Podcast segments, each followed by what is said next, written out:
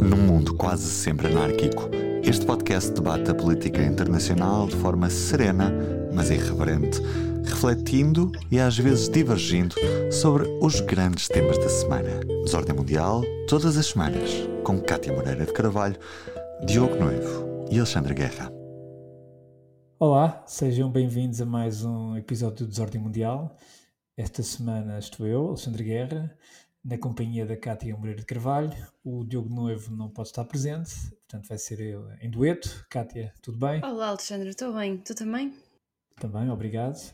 E feitas as apresentações e os cumprimentos iniciais, vamos ao nosso Ordem ou Desordem.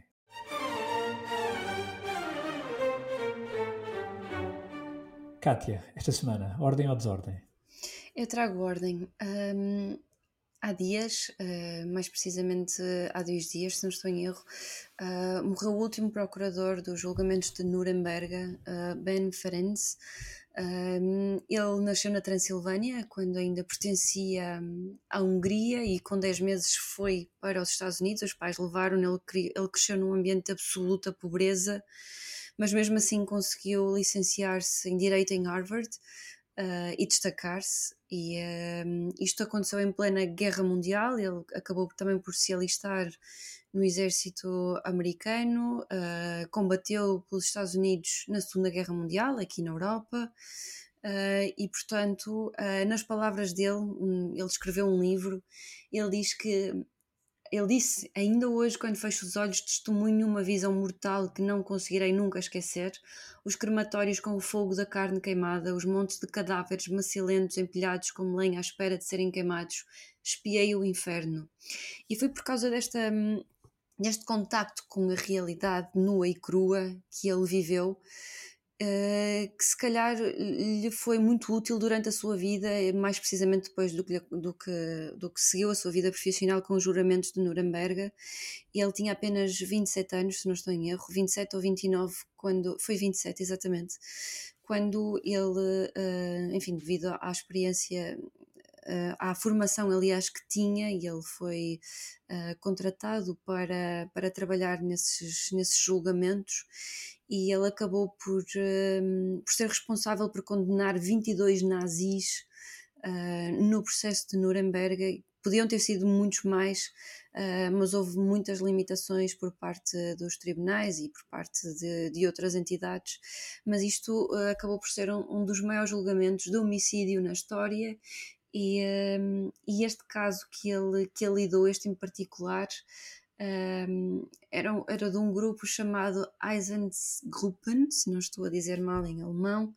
Foi ele que fez muita força para que, um, para que estes, estas pessoas fossem julgadas, porque não, isso não estava em cima da mesa para acontecer, e portanto isto mostra a vontade que ele tinha uh, por justiça, por, uh, por uh, compaixão pelas vítimas, e também mostra a humanidade toda que ele tinha dentro dele e que depois isso também guiou a sua vida, porque depois disso ele dedicou a sua vida também a procurar a paz, promover a paz, a fomentar a justiça.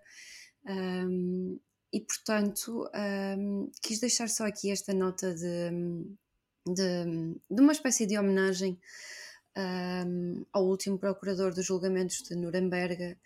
Uh, porque acho que hoje em dia é muito importante uh, ainda se falar nisto que aconteceu, se calhar hoje em dia até mais do que nos últimos anos, em que vivemos uma época de grande ódio, que está muito presente nas nossas sociedades, sociedades muito polarizadas, e portanto acho que é importante também assinalar isto, também por causa desse aspecto, e também pela vida, enfim, absolutamente remarkable, como dizem os ingleses, uh, de Ben Ferenc.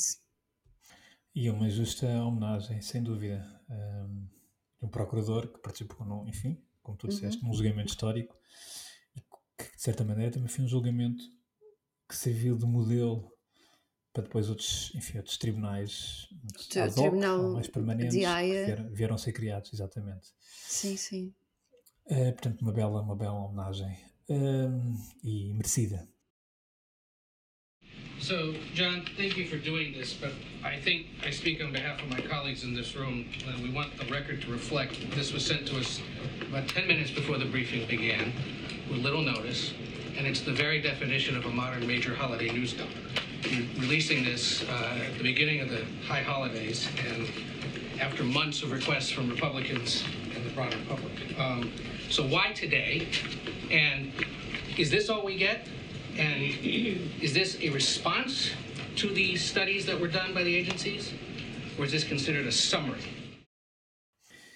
E esta foi a pergunta feita na conferência de imprensa, que acabamos de ouvir na conferência de imprensa de quinta-feira, uh, na Casa Branca, ao John Kirby, portanto, o, o coordenador de comunicação do National Security Council, porque efetivamente uh, a Casa Branca divulgou na, nesta quinta-feira um documento de 12 páginas que é um resumo de um relatório mais extenso uh, feito pelo State Department uh, sobre aquilo que, sobre, enfim, sobre as lições retiradas da retirada do, do Afeganistão, portanto, da, das forças americanas do Afeganistão, e estas 12 páginas que a Casa Branca divulgou na quinta-feira uh, vêm basicamente culpar a anterior administração. Eu trouxe isto aqui, portanto, claramente numa desordem, porque não acho, enfim, um gesto particularmente honesto, nem, nem muito correto da parte da administração Biden, porque basicamente o que o, que o documento, este documento resumido, note-se, vem dizer que as opções na forma, enfim, de executar a retirada do Afeganistão foram fortemente condicionadas pela, pela enfim, pela, pela, conjuntura criada pelo seu, enfim, predecessor, portanto, Trump. Ora, uh, se é verdade que. E, e, depois referem-se aos, aos, acordos de, aos, ao Doe Agreement, portanto, como fundo estabeleceu, foi um acordo que, que Trump uh, alcançou com os Talibã em Doha e que propunha-se uma retirada até maio de 2021. Uhum. Mas efetivamente uma coisa era a estratégia e aquilo que serão os prazos, prazos até que foram, foram prorrogados por Biden. Outra coisa foi a forma como militarmente foi executada toda a operação e toda a retirada. E a mim parece-me que este documento que o Casa Branca agora coloca, colocou cá fora na quinta-feira é um, é um documento bastante desonesto, porque efetivamente uh, o documento limita-se a elencar uma série de ações que foram feitas pela parte da administração Biden. No fundo, é quase com um caderno de encargos que foi feito, mas que efetivamente uh, não explica uh, o porquê da, da, daquela decisão eh, precipitada de, de, daquela retirada atabalhoada, uh, primeiro de americanos e estrangeiros que estavam a trabalhar, mais de 100 mil que estavam a trabalhar no Afeganistão, e depois também os próprios 2.500 soldados americanos que estavam presentes. Eh, é preciso notar que no meio desta retirada, em agosto, portanto, houve uma, morreram 13 soldados americanos e morreram mais de 160 civis, num atentado suicida, na altura reivindicado pelos Estados Unidos. Foi, é verdade. É. é verdade. Nós falámos aqui sobre foi isso. Foi no aeroporto. Exatamente, foi no aeroporto, sim. Hamid Karzai. E, portanto, parece-me que este documento uh, que foi divulgado pela Casa Branca é um documento muito, muito infeliz uh, uh, e já foi até criticado por vários membros, sobretudo por republicanos, mas não só, aliás, como vimos estas perguntas do, do jornalista da, da, enfim, estava na Casa Branca e faz o resumo daquilo que, enfim, no fundo, na forma como este documento é colocado, apresentado ao público, Uh, e eu não queria deixar de trazer aqui isto porque, mais uma vez, parece-me que, que uh, a administração Biden, uh, em muitos dossiês, tem tido a necessidade constante de se justificar perante aquilo que são algumas, alguns, algumas, algumas falhas enfim, e, e de processos que não consigo corrigir em relação a, a Donald Trump. Aliás, se vamos a ver bem, em matéria de política externa, muito uh, Biden também acabou por seguir muito aquilo que Trump iniciou. Uh, enfim, portanto, não. E eu, eu, de facto, ao ver este documento este, e a forma como ele foi divulgado, um, num resumo de 12 páginas, quando o documento é bastante mais extenso, aliás, o que se diz, alguns analistas que eu vi citados um, referem que o documento tem uma série de recomendações e que não, e que não estão incluídas neste resumo. Portanto, há muito mais uh, no documento do Departamento de Estado Uh, e eu só lamento é que a administração, portanto, a Casa Branca tenha divulgado um, um resumo de 12 páginas, muito, enfim, de acordo com aquilo. Sim, muito resumido e de acordo com aquilo que, que interessa politicamente um, a Biden, a administração Biden. E, portanto, mais uma vez, eu sou crítico nesta, nesta na forma de, de Biden fazer política, nomeadamente naquilo que é uh, uma contraposição em relação ao seu, ao seu antecessor, Donald Trump, portanto, sem nenhuma necessidade de, de enfim, não, sem, sem, sem ter necessidade de o fazer. Provavelmente deveria ter, acima de tudo, começado por, por assumir responsabilidades uh, e, e, identificar os erros, algo que não está no documento do Departamento de Estado, quer dizer, não está naquilo que nós, que, que nós neste resumo, e não, e, e, não se ouviu isso da boca do John Kirby, nem só ouviu isso do Biden, portanto, Uh, e isso provavelmente deviam ter começado por aí antes de apontar responsabilidades para, para o antecessor de Biden, Donald Trump, neste caso. Achas que há aqui uma campanha em várias vertentes para um, minar a candidatura de Donald Trump?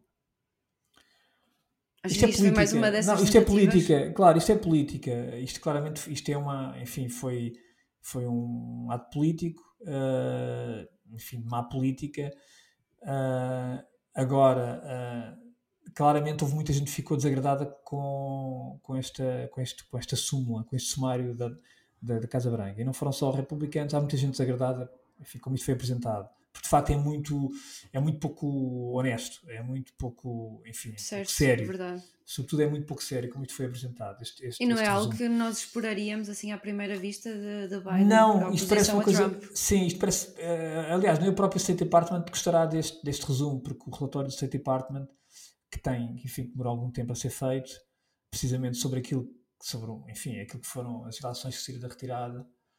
Uh, portanto, não deve gostar de ver um resumo que, no fundo, atira responsabilidades para trás e, e, quer dizer, quando, e, mas quando é evidente que de facto houve muita coisa que correu mal já sob uma administração de Biden. E portanto, isto parece política, mas política eh, não muito, não muito virtuosa, uhum. mas claramente também já a ter em consideração estes acontecimentos e, e, e sem dúvida as, as presidenciais que, se, que se aproximam, não é?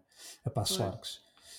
E pronto, com as ordens e com as desordens da semana, vamos ao nosso ponto de ordem.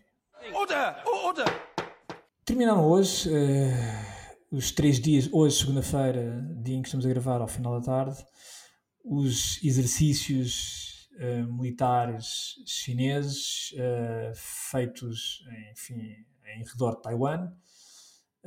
Exercícios que, de certa maneira, são também uma resposta à viagem da presidente de, de Taiwan, a presidente Tsai Ing-wen, que em trânsito para a América Central fez uma paragem na Califórnia, onde se reuniu com o speaker Kevin McCarthy, republicano. Um, enfim, algo que a China tinha avisado, enfim, que viu como uma provocação, mais uma provocação, embora, enfim, uma provocação menor do que aquela que Pelosi o ano passado fez, ou pelo menos a China considerou que fez na visita a Taiwan, portanto em agosto do ano passado, se a memória não me falha. Uh, de qualquer forma, uh, a China tinha avisado que se, se a Presidente taiwanesa fosse uh, cumprimentar McCarthy, portanto no, na Califórnia, que iria, enfim, que iria haver, iria haver consequências. Obviamente que estes exercícios militares, na verdade, não são decididos de um dia para o outro, portanto, são exercícios que, estavam são sempre, que estão programados, obviamente, quer dizer, isto não se, não se organizam exercícios de um dia para o outro.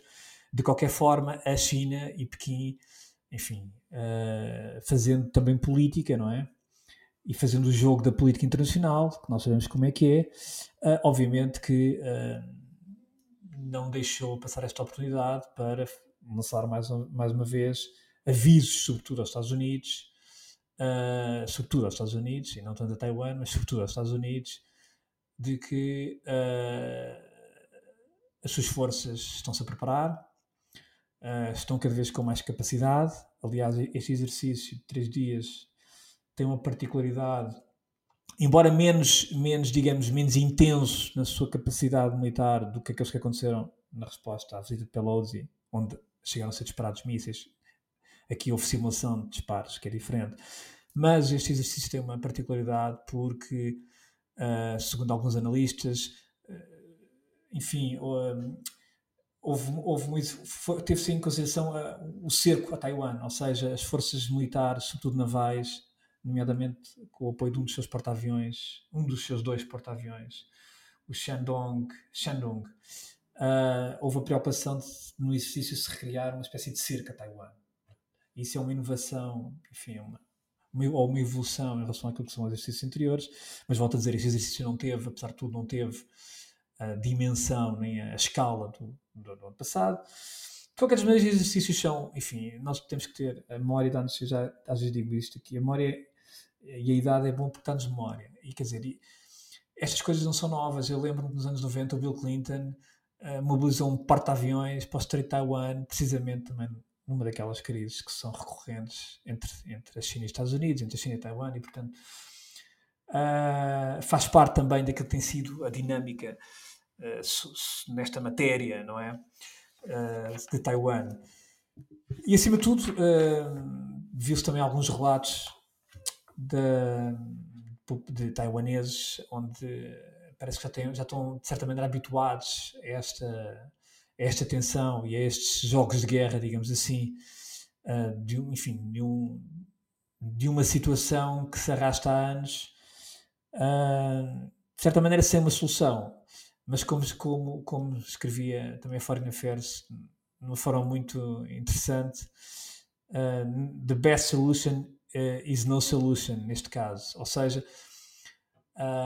tanto os Estados Unidos como a China e como Taiwan têm, enfim, desde há vários anos, na verdade, têm assumido um modelo de, de enfim, de não, de procura de não, de, não procura de solução, ou seja, porque de facto aparentemente não há uma solução, não é?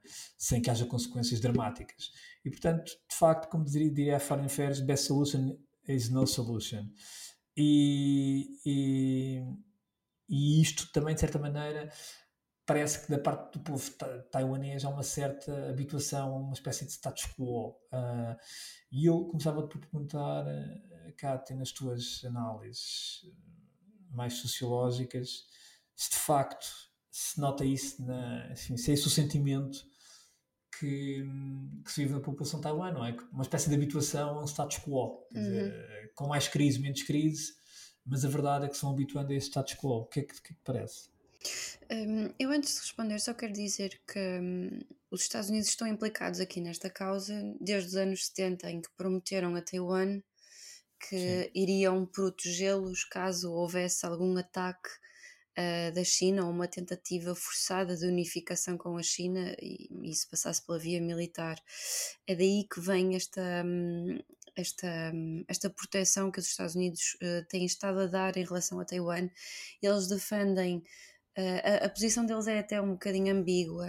Eles dizem que continuam a política de um, One State, One China, qualquer coisa assim, mas por outro lado, eles uh, continuam a prometer a Taiwan. Aliás, o presidente Biden disse isso até o ano passado aos jornalistas, depois até a Casa Branca veio amenizar um bocadinho. Uhum. Ele disse que em caso de ataque, os Estados Unidos iriam proteger Taiwan.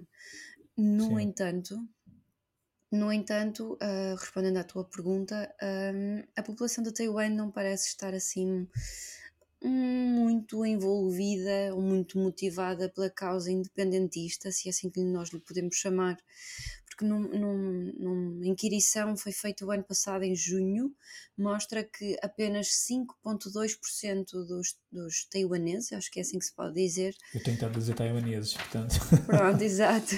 Apoiam a independência e apenas 1,3% são a favor da unificação com a China. O resto das pessoas, o que é o grosso da, das pessoas, um, são a favor de manter esta, enfim, este, este estatuto, este status quo que tem existido uh, mantendo de forma indefinitiva, porque, enfim, têm noção de que se isto mudar para a frente ou para trás, que isto vai trazer consequências. E, portanto, acho que Acho que é, é, essa uma das razões que, que, faz com que as pessoas tenham noção disso. Estão habituadas a esta presença, a esta ameaça, mas por outro lado sabem que se esta ameaça se concretizar, as consequências são grandes e, portanto, se calhar preferem continuar como estão. Claro. Só mais uma nota sobre os Estados Unidos, que é, uh, além de terem prometido esta, esta proteção a Taiwan, Uh, acho que é importante também referir que Taiwan uh, é, é, um dos maiores produtores de semicondutores e, portanto, este é um mercado que também interessa muito aos Estados Unidos e que interessa proteger os seus interesses. Uhum. Sim, e, também é interessante essa relação que os Estados Unidos, como há pouco, faz essa ambiguidade. Essa ambiguidade teve sempre presente a relação entre os Estados Unidos e a China e Taiwan. Uhum. Nós não podemos esquecer quando, enfim, de certa maneira, quando a guerra civil chega ao fim, quer dizer, entre, entre entre aquilo que eram os nacionalistas em 45 e 49 e quando, no fundo, uh, recuam ou, ou refugiam-se na, na, ilha de Taiwan, não é? Que é, portanto, na, na, em Taiwan. Sim. Uh, nos anos seguintes, logo a seguir, uh, os Estados Unidos chegam, enfim, a, a, a, celebrar um acordo de mútua defesa com, com, portanto, com, com os partidários do Kuomintang e com, com os nacionalistas. Uh, isso também tinha muito a ver com aquilo que era a lógica de Guerra Fria, portanto, com, e depois com, também com a própria China comunista, não é? Mas isto tudo muda uh, e isto tem sempre a ver com, quer dizer, tem, temos que perceber, enfim, como é que, como é que os Estados Unidos olham para Taiwan. Uh, se, ou seja, se por um lado sentem uma ligação intrínseca na, naquilo que é histórica, como por exemplo tem com Israel, e, uhum. eu, eu, eu acho que não tem, não existe essa ligação, ou se, enfim, a ligação que tem com a EDER é uma ligação meramente no âmbito daquilo que são os interesses da sua política internacional. E, portanto, eu vou mais para este, para este prisma e a realidade demonstra isso. Aliás, a partir do momento em que há uma aproximação dos Estados Unidos à China, enfim, nos anos de Nixon e sobretudo com Kissinger, nomeadamente que culmina em 79, claramente há uma inversão, há, há um, ou seja, há uma, um redirecionamento daquilo que são as, as as políticas e o discurso e o tom dos Estados Unidos em relação a Taiwan e em relação à China. Aí dá-se uma aproximação de facto dos Estados Unidos à China, porque de facto havia todo o interesse, até porque havia Sim. a China acabava por, ser, acabava por servir também interesses americanos, tendo em conta a sua rivalidade com a, com a União Soviética, na altura, e portanto isto uh, vai um pouco ao encontro daquilo que é a tal ambiguidade que tu falavas e daquilo que eram, uh, daquilo que também foram os, os vários uh, os vários períodos na história americana de, de alguma proximidade ou algum distanciamento às lideranças chinesas. Por exemplo, eu lembro-me que o George W. Bush, em determinada altura, teve alguma aproximação uh, à China. Uh, muitas vezes também fruto até de relações pessoais entre os presidentes chineses, os líderes chineses e americanos, e portanto, ou seja, houve sempre uma flutuação naquilo que eram as relações uhum. com a China. Mas os Estados Unidos sempre muito cientes da sua importância e, da, e, de, e daquilo que era a relação Washington e Pequim e, e, mas não deixando de, como tu há pouco disseste, de uh, manter vivos os canais de apoio militar, económicos, culturais a Taiwan. Uh, e isso mantém-se hoje, uh, continua-se a manter. Biden, Trump, por exemplo, foi um presidente. Eu, eu, estava a consultar um gráfico interessante sobre aquilo que era, por exemplo, a vinda de armas. Biden foi claramente, o Biden não, o Trump foi claramente o presidente que, que, que, que, enfim, que vendeu mais armas em termos de valores absolutos a Taiwan, portanto fez um, enfim, ou foi um período de, de, de dois ou três anos de vendas de, de armas de armamento num valor muito significativo, claramente, mas Biden tem sido um presidente, de certa maneira, Biden continua um pouco a política Trump em relação a esse aspecto, não, não só em relação ao Taiwan, mas também em relação à China, e Biden tem sido muito assertivo uh, naquilo que tem sido o apoio a, em Taiwan e nos avisos que tem dado a, a Pequim, precisamente, isto que estavas a dizer, ou seja, que os Estados Unidos não vão tolerar qualquer ingerência na, uhum. na, em Taiwan. Depois, por outro lado, há uma coisa que é interessante que é, que é a política do One State, um, uh, One China, que já, que já é algo muito confuso, ou seja, já ninguém percebe bem qual, qual é o conceito. E isto também é outra coisa interessante, porque essa confusão também dá jeito, ou seja, uh, dá jeito às, às várias partes. Uh, isto em política internacional é mesmo assim, que é manter-se, portanto, de certa maneira, tudo numa certa. de forma certa, de certa maneira desbatida ou confusa, ou, ou, porque, porque efetivamente não há, não há um, enfim, não há, uh, não tem vida. claramente sabe-se que não há neste momento um modelo de, de enfim, nem um rumo, nem um, nem um roadmap para a solução deste, deste, desta questão porque nem, nem, nem, Taiwan, nem Taiwan vai ser independente, eh, e os Estados Unidos sabem disso perfeitamente, mas por outro lado, Taiwan também não, não aceita o modelo um país, dois sistemas, eh, como havia em Hong Kong ou Macau. Sim, sim. Aliás, eh, cada vez menos aceita esse sistema, precisamente percebeu o que aconteceu em Macau e o que está a acontecer em Hong Kong. Esse modelo não funciona. Mas, por outro lado, a própria China, as pessoas não fazem, a própria Taiwan uh, acha que é China, porque, porque a Taiwan, na verdade, o nome oficial Taiwan é Republic of China. A Taiwan é China também. E as pessoas esquecem-se disso. Ou seja, uh, e, e, mas não e, portanto, é a República Popular da China. Não é a República Popular, é mas é, é, China. Ou seja, e, embora cada vez mais os taiwaneses sintam cada vez menos chineses e mais taiwaneses também. Até mais... porque o sistema político é muito diferente daquele é que existe. É uma claro. democracia. Claro, e, e, é preciso ver também que a determinada altura, precisamente nessa ambiguidade e nessa. E, quer dizer, e, e, e, tendo consciente as partes que não, que não iam encontrar um modelo de paz ou uma solução para, para, para, esta questão. É preciso ver que, que a determinada altura houve também a necessidade de Taiwan e a própria China, que não tinham relações durante muitos anos, só que voltaram a ter relações nos anos 80, por, por, necessidade, porque houve um piloto que foi detido na China, ou que, enfim, e depois tinha que ser negociado para, para ser um piloto taiwanês, depois tinha que ser negociado o seu processo de adaptação. Foi assim algo assim de género, e a partir daí foram realmente retomadas uhum.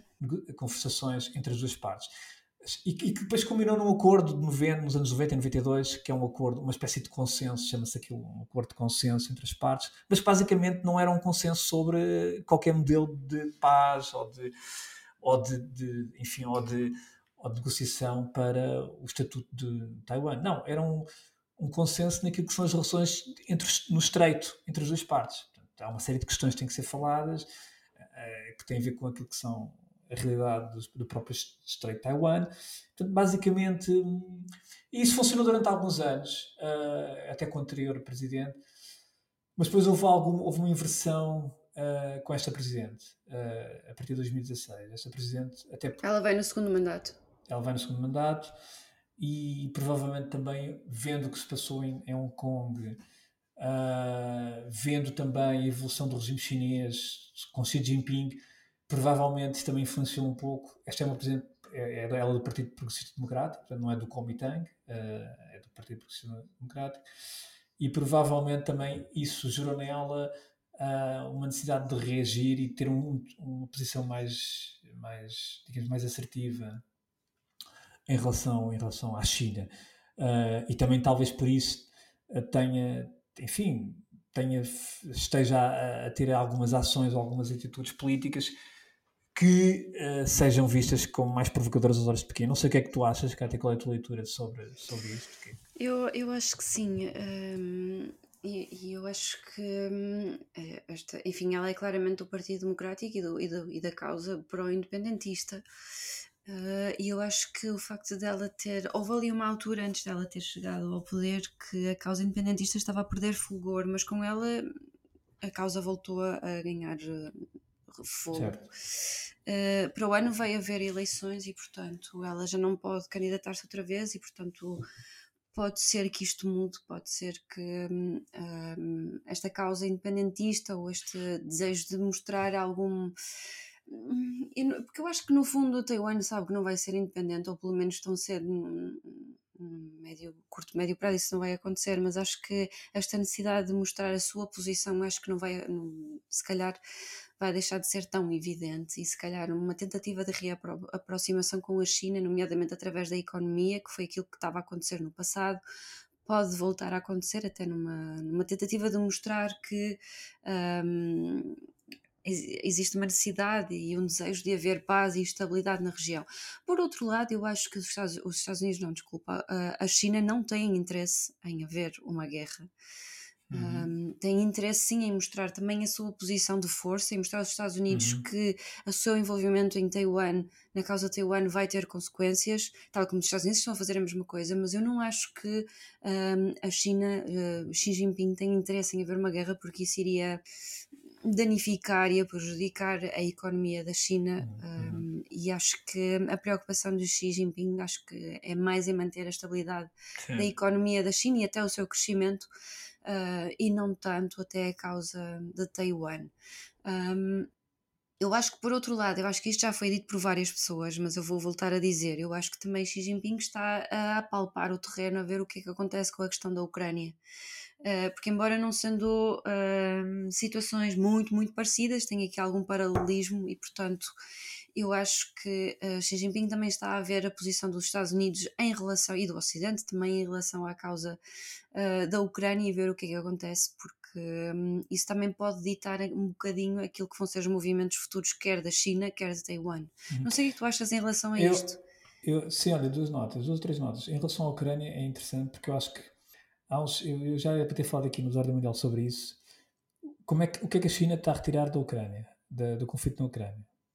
Eu acho que não, não é tanta questão da posição dos Estados Unidos. Uh, porque essa posição é um pouco. Ou seja, a posição. Quer dizer, uh, a China sabe claramente que se um dia, quer dizer, decidir enviar homens para ocupar Taiwan, obviamente que vai ter a sexta esquadra do Pacífico. Claro. Portanto, não há. Ou seja, não é a posição. A China não está a aprender nada de, de, sobre, em relação à posição americana de apoio ao, enfim, à Ucrânia, aos aliados. Penso que isso não traz, não acrescenta muito àquilo que a China já sabe num possível conflito em Taiwan. Agora, é curioso, porque, mas a China está a aprender coisas em, na Ucrânia. E há, no início de março, a Reuters fez um, um, um, estudo muito giro que foi, foi analisar quase cerca de 100 artigos publicados em revistas eh, de defesa, em publicações de defesa chinesas. Publicações ligadas à, à, à indústria do armamento, a universidades, a entidades governamentais, portanto, tudo na área da defesa. E foram perceber o que é que esses especialistas, researchers e, e, e pessoas com experiência e militares andavam a escrever. Portanto, não estamos a falar de posições oficiais, estamos a falar de publicações em revistas de defesa. E é muito interessante perceber que neste momento, de que desse, desse apanhado todo, uh, que a China tem. Ou seja, que estas pessoas que escreveram retiram algumas preocupações e alguns ensinamentos que, numa possível guerra. A primeira é uh, a eficácia que, por exemplo, armamento como os Javelin, os Manpads, tiveram na destruição de tanques ou helicópteros, por exemplo algo que surpreendeu muito estes, estes analistas. Portanto, isso é algo que eles estão a aprender, ou seja, não vão ser apanhados de surpresa com, este tipo de, com esta eficácia que, que, a Rússia foi. E depois há outra coisa muito interessante que é eles uh, estão muito preocupados com uh, inovações tecnológicas como o sistema Starlink. O sistema Starlink para uhum. eles é, neste momento, uma das grandes inovações em termos de tecnologia para ser usada em guerra. Só que é um problema, porque não é uma tecnologia fácil de replicar na China. E, e eu diria, e daquilo que eu li, que uh, uh, o Starlink é uma das grandes preocupações que a China tem neste momento numa guerra contra Taiwan, Uh, e, e, é um sistema que uh, não é fácil de replicar, uh, é tecnologia que não é fácil de replicar e que não está ao alcance imediato da China. E, portanto, é muito interessante ver essas coisas porque, porque a China, obviamente, está a aprender, mas eu não diria tanto, na, não, enfim, não é na questão do alinhamento dos Estados Unidos que eu queremos. Sim, essa é claro. claro. Seriam, agora, também depois há outra coisa interessante que é se a China tem contribuído para esta para muita atenção, os Estados Unidos também não ficam atrás, nomeadamente naquilo que são uh, declarações e naquilo que são uh, identificação de cenários por parte de alguns responsáveis de, de, dos Estados Unidos, nomeadamente naquilo que tem sido o, o, desfilar de declarações a anunciar possíveis invasões de Taiwan. Quer dizer, só assim de repente nós tivemos em 2021 o comandante na altura do Indo-Pacífico americano a dizer que uh, a China deveria invadir Taiwan enfim, no espaço de uma década. Depois, nesse, nesse ano, tivemos também um relatório, o relatório anual do Pentágono ao Congresso, enviado ao Congresso, uh, dizia também que uh, estaria, enfim, uma, uma, uma, enfim uma, uma, uma invasão iminente ou nos próximos anos. Depois, uh, agora, ainda, agora ainda em fevereiro, tivemos o diretor da CIA, William Burns, uh, a alertar para não se subestimar Xi Jinping e que poderia haver uma invasão até 2027. Isto, fora outras tantas declarações de responsáveis políticos e militares enfim, com, com, com este registro. Uh, e isto, obviamente, que vai criando também, admito eu, na própria presidente de Taiwan, uh, enfim, alguma ansiedade uh, e, e, também vai contribuindo para uma certa tensão. portanto, também não parece que seja que estas, enfim, que estas declarações e o que, o que, também às vezes se nota é que às vezes há um certo há uma certa tentação por parte de algumas entidades nos Estados Unidos, militares, políticas, de quererem fazer ouvir a sua voz. Uh, e muitas vezes isso provoca, às vezes, desencontros na informação. Sim, sim. Uh, e, e, pode não ser, pode não servir, de certa, ah, por vezes, pode não servir da melhor maneira aos interesses da externa americana. Portanto, chama a atenção para isso, que não sendo só uh, Pequim uh, provocar e, e, aumentar a tensão, mas do lado americano também tem havido um discurso uh, e ações políticas que também contribuem para não essa, são tão prudentes, não é? Para esse aumento de tensão, sim. Às vezes falta, há uma, há, falta alguma prudência na forma como algumas entidades, instituições uhum. e responsáveis têm, enfim, têm vindo a público falar, hum, falar, falar, falar disto. E talvez por isso também não é de estranhar que 2023 o orçamento para a defesa que Taiwan disponibilizou é o maior de sempre. Portanto, Uh, e já tinha aprovado ano passado um pacote extraordinário de 8,6 mil, mil milhões de, para os próximos 5 anos, portanto, uh, o Parlamento de Taiwan, e este ano tem um orçamento de defesa anual, é o maior de sempre. Portanto, talvez Sim. tudo isto conflua, não é? Um, e quer dizer, uma pessoa diria que estaria numa caminhada inevitável para o conflito, mas não vamos ser tão dramáticos, não é? Porque não, como tu disseste, uh, neste momento não é, não é algo que interessa a nenhuma das partes uh, e a própria China sabe que, que o problema de Taiwan uh, não será certamente resolvido a curto prazo com uma invasão, como é óbvio, portanto não... Nem não, com uma guerra. Nem com uma guerra. E, portanto, uhum. nesse aspecto vamos viver muita tensão. O meu único receio nessas coisas é que às vezes uh, essas coisas podem descambar, até às vezes de forma um pouquinho voluntária, uh, em crises mais agudas. Uh, por exemplo, um, um, desses exercícios correr mal, haver um, enfim, um, um, um míssil que, que, que que, por exemplo, se desvie de rota e vá cair em território de Taiwan, ou vice-versa, até, pode ser vice-versa, até pode ser um exercício conjunto entre Taiwan e as Forças Armadas Americanas e que, e que por exemplo, que também corra mal. Então, às vezes, eh, enfim, nós nunca nos podemos esquecer como é que a Primeira Guerra Mundial, eh, como é que a Primeira Guerra Mundial, eh, enfim... Começou. É? Começou, enfim, com assassinato, até com uma história um bocado rocambolesca, não é? Mas estavam, a verdade é estavam todas criadas as condições para, para, para, haver um grande conflito.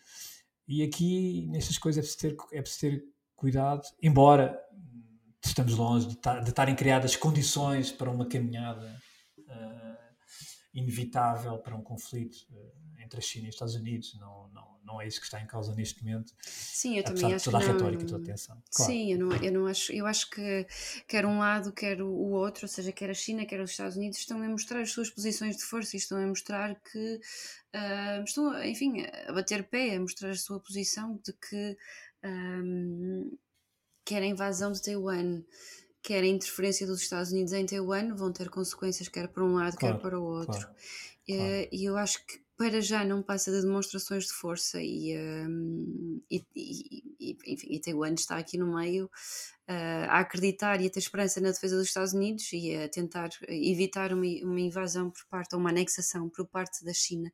Mas isso que tu estavas a dizer de, de alguma retórica dos, por parte dos Estados Unidos é que houve-se muito mais, de facto, lá está, um, altos responsáveis até do, dos Estados Unidos a comentarem esta questão mais do que até os próprios uh, responsáveis da China, o que não sim, me espanta, sim, não é? Sim, claro. Mas isto de facto pode ter consequências no escalar, às vezes a retórica pode, enfim, potenciar algum escalar que não é assim tão desejável, por exemplo, ainda Ainda ontem, o senador da Carolina do Sul, uh, Lindsey Graham, ele estava a dizer que era preciso aumentar o treino militar, era preciso dar F-16 para Taiwan, caso eles sejam uh, que, que, eles estão a precisar, é, é, preciso mover forças para a Coreia do Sul e para o Japão. Ele até disse que se fosse ele que, que um, colocaria um, mísseis uh, nucleares em submarinos em todo o mundo para, enfim, para enviar um sinal bastante claro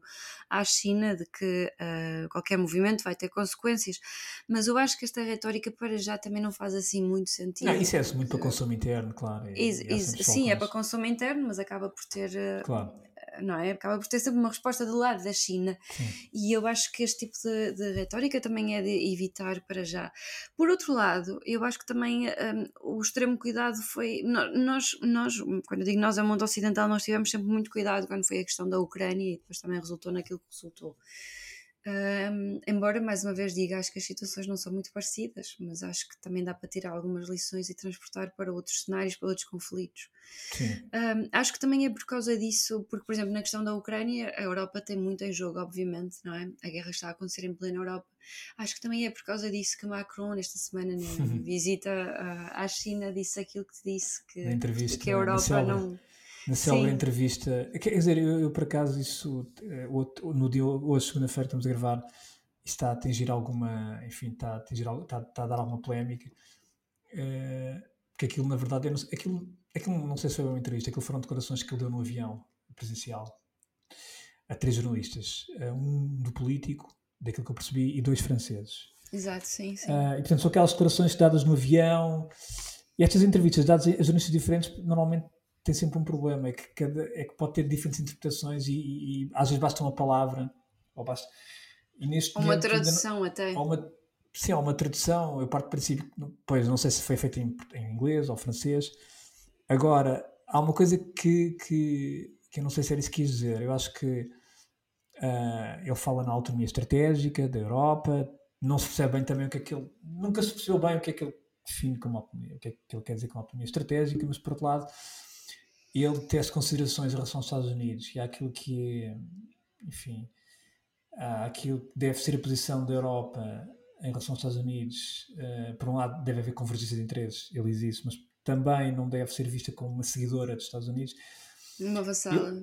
É sim, quase uma vassala. Sim, uh, há uma palavra que é utilizada, não, provavelmente poderá ser vassala ou mas eu acho que de facto o timing de Macron uh, não é nada feliz. Uh, quando, por um lado, vem de uma viagem da China e depois, por outro lado, está, uma, está a decorrer uma guerra na Ucrânia com um alto envolvimento dos Estados Unidos. Dos Estados Unidos, sim. Eu acho que Macron está com um problema de delegado. Já, já falávamos aqui sobre isso. Macron tinha grandes expectativas quando assumiu a presidência de realmente de ser líder naquilo que era uma, uma Europa mais robusta, uma Europa uh, que de facto se, se, se, assumisse como um polo político e de poder no mundo. Aliás, ele foi ele que disse a determinada altura que a NATO estava estava em modo cerebral. Nós não nos podemos esquecer disso. Portanto, o Macron tinha uma ideia da Europa e da França na Europa e no mundo. E na verdade não concretizou, quer dizer, eh, porque antes deles há outros tiveram, não é?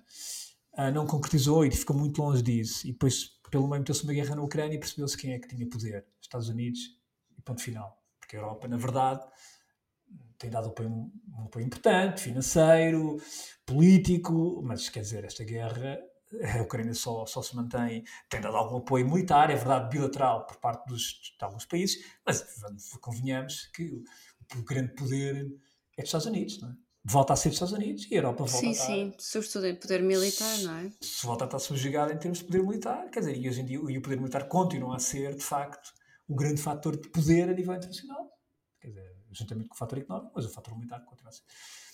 E eu acho que o Macron anda realmente um pouco perdido, digamos assim, naquilo que é, uh, naquilo que é a tentativa de deixar um legado.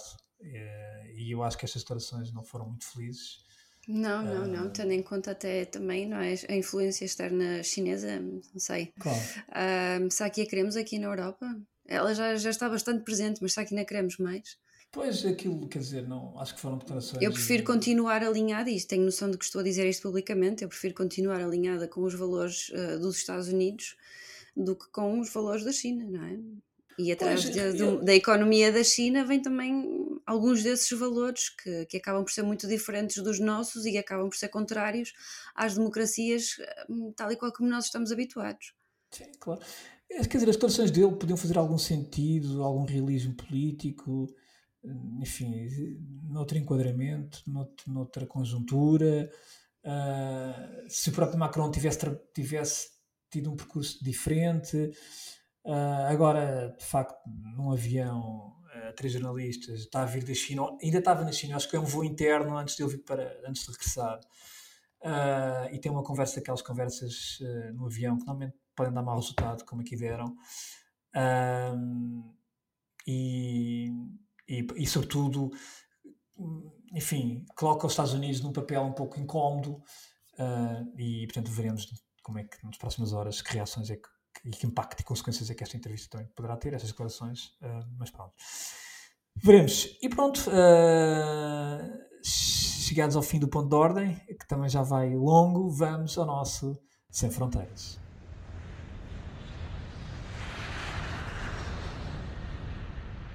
Eu vou começar no Sem Fronteiras. Uh, e deixo-te para a última, Kátia. Sim. Trago um, um, livro que já há algum tempo era para ter trazido, já o li há, enfim, há uns tempos. Uh, Chama-se Diplomacia em Tempo de Troika, do embaixador Luís de Almeida Sampaio, uh, da Dom Quixote, foi editado ano passado e tem o prefácio de Pedro Passos Coelho. Este é um livro muito interessante e que rompe, uh, ou melhor, não rompe, na verdade, inova naquilo que é uma prática que há muito nos Estados Unidos e Inglaterra, mas que em Portugal é praticamente inexistente, que é o contributo de, de políticos, diplomatas que têm estado no terreno e que estão no terreno e que depois deixam e que colocam no livro, em livros, aquilo que é a sua, a sua experiência. E isto é muito enriquecedor porque permite-nos eh, perceber na primeira pessoa uh, e em fonte, quer dizer, em uma fonte direta, uh, e na primeira pessoa, como, como disse, uh, aquilo que foram circunstâncias políticas, quer nacionais, quer internacionais, que de outra maneira nunca conseguiríamos saber. como eu costumo dizer, uma coisa é a teoria, outra coisa é a prática e o terreno em política. E muitas vezes estamos a falar de mundos completamente diferentes. E, de, e este livro de Luís Almeida Sampaio, de facto, mostra-nos isso. Mostra-nos Uh, ele foi, este livro uh, relata, é, é, o relato dele enquanto embaixador em Berlim nos anos da intervenção da Troika, em 2012 e 2015. Na altura, o governo português era liderado por Passos Coelho, era um governo de coligação, uh, onde tinha como ministro dos estrangeiros Paulo Portas, que depois demite-se numa, numa demissão irrevogável, hum. famoso irrevogável, mas que depois volta atrás e percebe-se, uh, há aqui um pormenor delicioso que o autor também conta, uma conversa que Pedro Passos Coelho tem com Paulo Portas, que nós nunca, se, pelo menos aqui não sabe o conteúdo, mas o, o interessante é, é, é, perceber como, como é que estas coisas funcionam, quer dizer, é, portanto, e isso só quem está no terreno. E, e este livro permite-nos precisamente uh, perceber isso, perceber um período muito importante sobretudo da parte do da visão do embaixador em Berlim, uh, uh, o, o, como é que o embaixador também deve trabalhar, e aqui percebe-se claramente como é que o embaixador ativo e dinâmico deve trabalhar, e estamos a falar também numa altura em que a diplomacia económica ganhou uma relevância bastante, houve também uma mudança de paradigma na nossa diplomacia, a determinada altura começou a apostar muito na diplomacia económica, e o embaixador aqui também deixa bem evidente aquilo que é o trabalho diário de um embaixador, aquilo que deve ser o trabalho diário do embaixador, os contactos, uh, a preparação de visitas e também, muitas vezes, aquilo que é a sua opinião e a, a sua análise de, das, das, enfim, da, da, daquilo que é a conjuntura política quer na Alemanha, quer em Portugal, e na forma como se podem, como se, como se podem conciliar, ou pelo menos como se podem relacionar. E, portanto, este livro, Diplomacia em Tempo de Troika, do, Luís, do embaixador Luís de Almeida Sampaio, da Dom Quixote, é um excelente livro para se perceber realmente uh, aquilo o que se passa na, na, linha da frente e no terreno da diplomacia, e neste caso na diplomacia, na nossa diplomacia durante o tempo Troika, uh, protagonizada por um embaixador uh, que na altura estava em Berlim. Eu tenho muito interesse por ler esse livro, por acaso. Muito interessante. E tu, Cátia, um... Sem Fronteiras? Olha, eu trago um livro e foi um livro que por acaso o nosso ouvinte, amigo e também já foi aqui convidado do nosso podcast, o Nuno Félix, que ele uma vez me recomendou. O livro chama-se Guerra Sem Fim, de Dexter Filkins. Uh, Dexter Filkins é uh, correspondente do New York Times no Afeganistão e no Iraque. Um, e ele escreveu este livro que até venceu o, o prémio Pulitzer Uh, e também venceu o prémio do livro do ano do New York Times, The Time e The Village Voice em 2008 e acho que ainda venceu outros prémios. Ele é, aliás, este livro é considerado nos Estados Unidos um clássico da correspondência de guerra. E este livro conta, uh, enfim, uh, as memórias de como é que as coisas aconteceram, quer no Afeganistão, quer no Iraque, o que é que levou à guerra um, sobretudo à guerra contra o terrorismo nestes países. Faz também uma homenagem às vítimas e às pessoas que, que combateram nestas guerras e, uh, e, e, acho que este livro é, é, mesmo muito interessante para quem tem interesse um, em, em, em, enfim, em, em, reportagens de guerra, mas também quem, quem tem interesse uhum. em relatos diferentes daqueles que normalmente se falam sobre a guerra ao terror, que foi lançada pelos Estados Unidos a seguir ao 11 de setembro uh, está brilhantemente escrito. Uh, tenho, a edição portuguesa tem um prefácio da Cândida Pinto e é de facto, enfim, uh, é, é, para mim é a melhor reportagem de guerra que, que alguma vez vi, portanto esta fica a minha recomendação desta semana. E é uma grande recomendação. Sem dúvida, também sou um grande fã de reportagem de guerra e jornalismo de guerra e excelente recomendação. E pronto, chegamos ao fim de mais um episódio de Ordem Mundial. Para a semana cá, para a semana cá estaremos e, portanto, beijinhos e abraços. Até para a semana. Até para a semana.